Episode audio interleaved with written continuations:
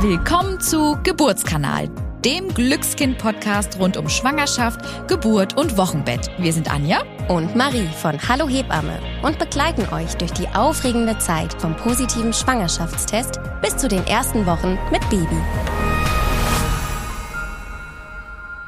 Hallo und herzlich willkommen. Wir sind die Anja und Marie. In der heutigen Folge geht es um das Thema Entbindungstermin, den sogenannten ET und die Frage, was eigentlich passiert, wenn man über diesen ET kommt. Und wir beschäftigen uns damit, wie dieser eigentlich zustande kommt und was dabei helfen kann, die Geburt so ein ganz klein wenig anzustupsen dann lege ich doch direkt mal los und erkläre kurz, wie der Entbindungstermin überhaupt zustande kommt. Da gibt es nämlich zwei unterschiedliche Methoden. Entweder auf der Grundlage des ersten Tages der letzten Periode oder durch eine Ultraschallmessung. Bei letzterem wird die Scheitelsteißlänge eures Kindes gemessen. Durch die Größe des Kindes kann dann das Alter und somit der Entbindungstermin bestimmt werden. Dies funktioniert, da die Babys in den ersten zwölf Schwangerschaftswochen sehr konstant wachsen und somit individuelle Unterschiede eher weniger zum Tragen kommen. Und wer unsere bisherigen Folgen aufmerksam gehört hat, weiß, wir Hebammen dürfen ja aber keinen Ultraschall in der Schwangerschaft durchführen. Deswegen, wir haben aber auch eine Möglichkeit, um den Entbindungstermin zu ermitteln.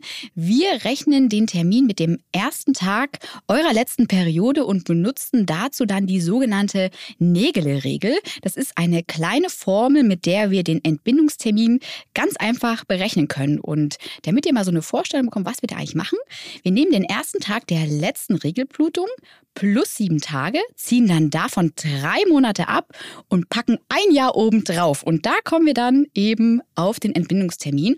Und da hört man schon so ein bisschen raus, dass das natürlich nur eine Schätzung sein kann. Denn manche wissen vielleicht nicht genau den ersten Tag ihrer letzten Periode. Vielleicht haben sie aber auch einen längeren oder einen kürzeren Zyklus oder einen ganz unregelmäßigen Zyklus.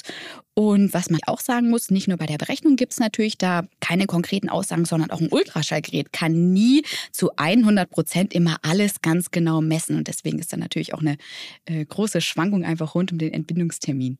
Und dabei nageln sich ja so viele auf den Entbindungstermin fest ne, und fiebern auf den Tag so hin und denken, genau dann kommt mein Kind. Mhm. Und da ist es äh, vielleicht jetzt auch wirklich gut rauszuhören, dass es da, wie du auch schon sagtest, Anja, Schwankungen gibt, die man jetzt so auch besser erklären oder auch verstehen kann, warum nicht immer genau am Entbindungstermin die Kinder das Licht der Welt erblicken, sondern es eine Range gibt. Und wenn es dann dazu kommt, dass das Kind bis zum ET, also den Entbindungstermin, noch nicht geboren wird, wird dann von einer Terminüberschreitung gesprochen. Die normale Schwangerschaft dauert so ungefähr 280 Tage oder eben 40 plus 0 Wochen. Und ab 40 plus 1, also 40 Wochen und ein Tag, redet man eben dann von einer Terminüberschreitung. Und die bezieht sich somit auf den Zeitraum eben nach diesem Termin ab einer Verlängerung um 14 Tage, also ab der 42 plus 0 Schwangerschaftswoche, wird dann nicht mehr von einer Terminüberschreitung, sondern dann von einer Übertragung gesprochen. Und ich glaube, da hört ihr das jetzt schon ganz schön, wie Marie euch das hier aufgedröselt hat eine Terminüberschreitung ist wirklich nichts Ungewöhnliches. Und damit ihr da mal so einen ungefähren Richtwert bekommt, nur ungefähr vier Prozent der Kinder werden am Entbindungstermin geboren. Und alle anderen entweder in den drei Wochen davor und in den zwei Wochen danach. Wenn ihr deswegen an oder über euren Termin kommt, bleibt erstmal entspannt. Es bleibt da auch wirklich eigentlich erstmal alles beim Alten, außer dass ihr zu häufigeren Kontrollen, das bedeutet alle zwei bis drei Tage zu eurer Frauenärztin, eurem Frauenarzt gebeten werdet, weil da müssen einfach dann nochmal ein bisschen engmaschiger die Herztöne eures Kindes kontrolliert werden, das Gewicht eures Kindes kontrolliert werden und eben auch nach dem Fruchtwasser eben einmal geschaut werden und natürlich nicht nur nach dem Kind wird geschaut, sondern es wird auch geschaut, wie geht's euch denn denn gerade wenn der Termin ran ist oder dann überschritten, wird es für viele Frauen dann schon auch manchmal ganz schön beschwerlich. Deswegen wird dann bei diesem Termin mit euch besprochen, wie weit ihr noch über den Termin gehen möchtet und ab wann denn eventuell auch medizinisch eine Einleitung der Geburt vielleicht sinnvoll wäre. Wie auch schon bei den geburtsvorbereitenden Maßnahmen gibt es auch hier Anregungen zur Geburt und vielleicht einige kleine Tipps und Tricks, was man tun kann, aber eben leider auch kein Patentrezept. Achtet auch hier wieder darauf, die Tipps und Tricks vorab mit eurer Hebamme oder auch eurem Gyn, der Gynäkologin zu besprechen, um eben euch hier vielleicht was Gutes zu tun, die Geburt vielleicht ein bisschen anzuregen, mal eurem Bauchbewohner, der Bauchbewohnerin mal zu fragen, wann es denn vielleicht doch mal Zeit wäre, das Licht der Welt zu erblicken.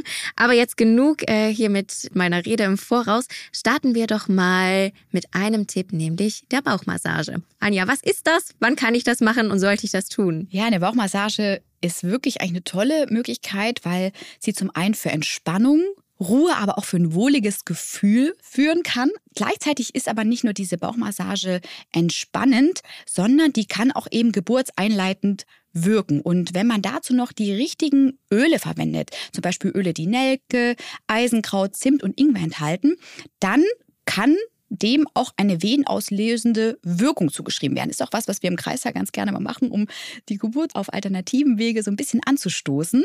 Und was da aber wichtig ist für euch, diese Ölextrakte sollten niemals unverdünnt auf die Haut aufgetragen werden.